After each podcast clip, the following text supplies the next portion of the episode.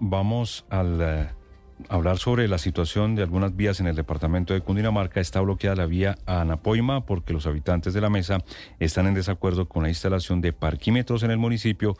Cuestionan los habitantes el millonario contrato y dicen que los bloqueos continuarán hasta nueva orden. Las noticias con el ojo de la noche, como siempre, Eduard Porras.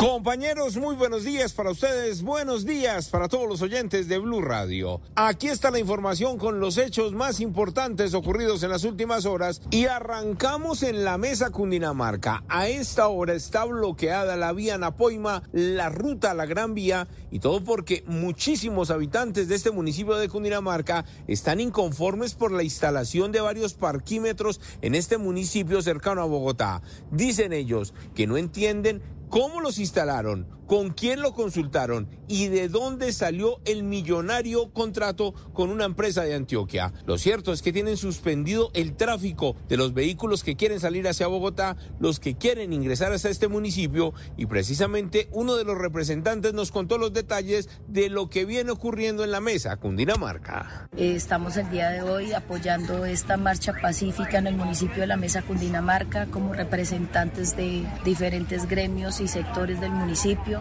ya que no estamos de acuerdo con el proyecto que la alcaldía nos quiere implementar sobre las zonas de estacionamiento regulado. Anoche hubo una reunión de la alcaldía con los voceros de esta protesta. Lo cierto fue que ni hubo soluciones, ni hubo respuestas claras y por eso los bloqueos continuarán hasta nueva orden. Hablamos ahora de las capturas de los delincuentes que venían haciendo de las suyas en el servicio público y en los camiones que venían del Tolima, Cundinamarca y a Bogotá, pues resulta que la policía en las últimas horas lo sorprendió.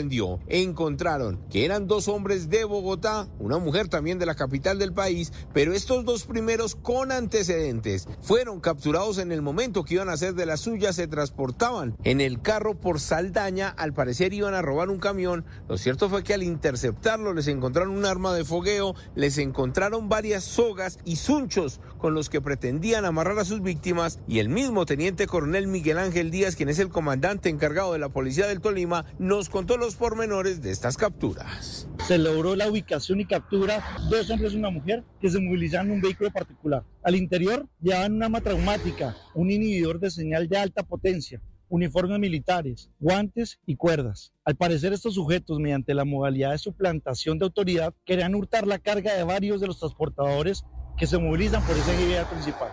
Con esta captura estamos aportando la seguridad vial de todos los colombianos. Y en unos minutos tendremos detalles del grave hecho que ocurrió en la localidad de Kennedy. Habitantes de un barrio se enfrentaron a la policía, al parecer porque dejaron en libertad a un supuesto abusador de una niña de 11 años. ¿Qué fue lo que pasó? ¿Qué dice la mamá de la víctima? ¿Qué dicen las autoridades? En unos minutos con el ojo de la noche. Eduard Porras, Blue Radio.